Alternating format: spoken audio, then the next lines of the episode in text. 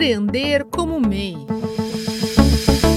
Digamos que você tenha se tornado um microempreendedor individual. Já fez a formalização das atividades, tem um CNPJ, conhece os seus benefícios e deveres enquanto empresário. Mas uma dúvida ainda pode surgir no meio do caminho. Sou obrigado a emitir nota fiscal? Quem responde é a analista de negócios do Sebrae São Paulo, Clarice Sprovieri Cipoleta. O MEI ele tem a prerrogativa de fazer as vendas dele sem a obrigação de emissão de nota fiscal. Qual o momento que o MEI tem a obrigação? Quando ele está comercializando os produtos ou serviços dele para uma outra empresa, para uma outra pessoa jurídica. Aí ele vai precisar emitir as suas notas fiscais.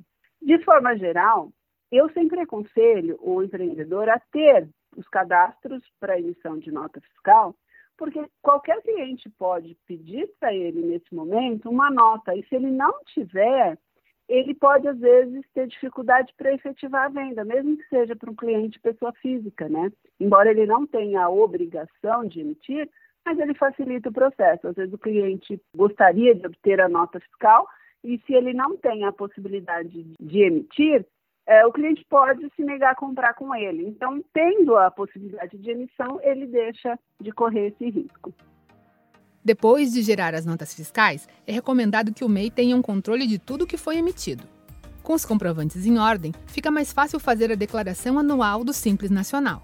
A especialista do Sebrae São Paulo, Clarice Sprovieri Cipoleta, fala sobre alguns recursos que podem ajudar o microempreendedor na organização das notas. O MEI está muito na operação da empresa, então ele faz tudo, é eu que vendo, é eu que compro, é eu que entrego, então ele acaba deixando um pouquinho esses controles financeiros, mas o que, que é importante? que ele tem em mente que é necessário ter um mínimo de controle e ele pode fazer esse controle da forma que for mais adequada para ele.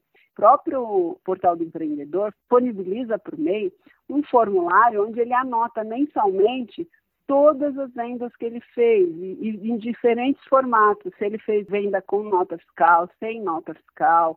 Então, ele faz todo esse controle para facilitar, ao final do período, que ele tenha os valores em mãos para poder fazer a declaração. Porque a grande queixa é: ah, como é que eu vou saber o quanto eu vendi o ano passado? Através de um controle pode ser muito simples, num caderninho, numa planilha de Excel, se o empreendedor conseguir gostar e tiver facilidade de utilizar, e através de um formuláriozinho simples onde ele anota mensalmente todo o valor que ele fez de vendas para o cliente dele. Então, esses controles são muito importantes para ele entender como é que a empresa dele está funcionando também, né? Você acompanhou o quarto programa da série Empreender como MEI, do Sebrae São Paulo, para a agência Sebrae de Notícias. No quinto e último episódio, entenda a importância da capacitação para o desenvolvimento das atividades na empresa e como ter acesso a cursos gratuitos para ajudar nesse processo. Para ouvir todos os programas, acompanhe o Sebrae São Paulo nas redes sociais.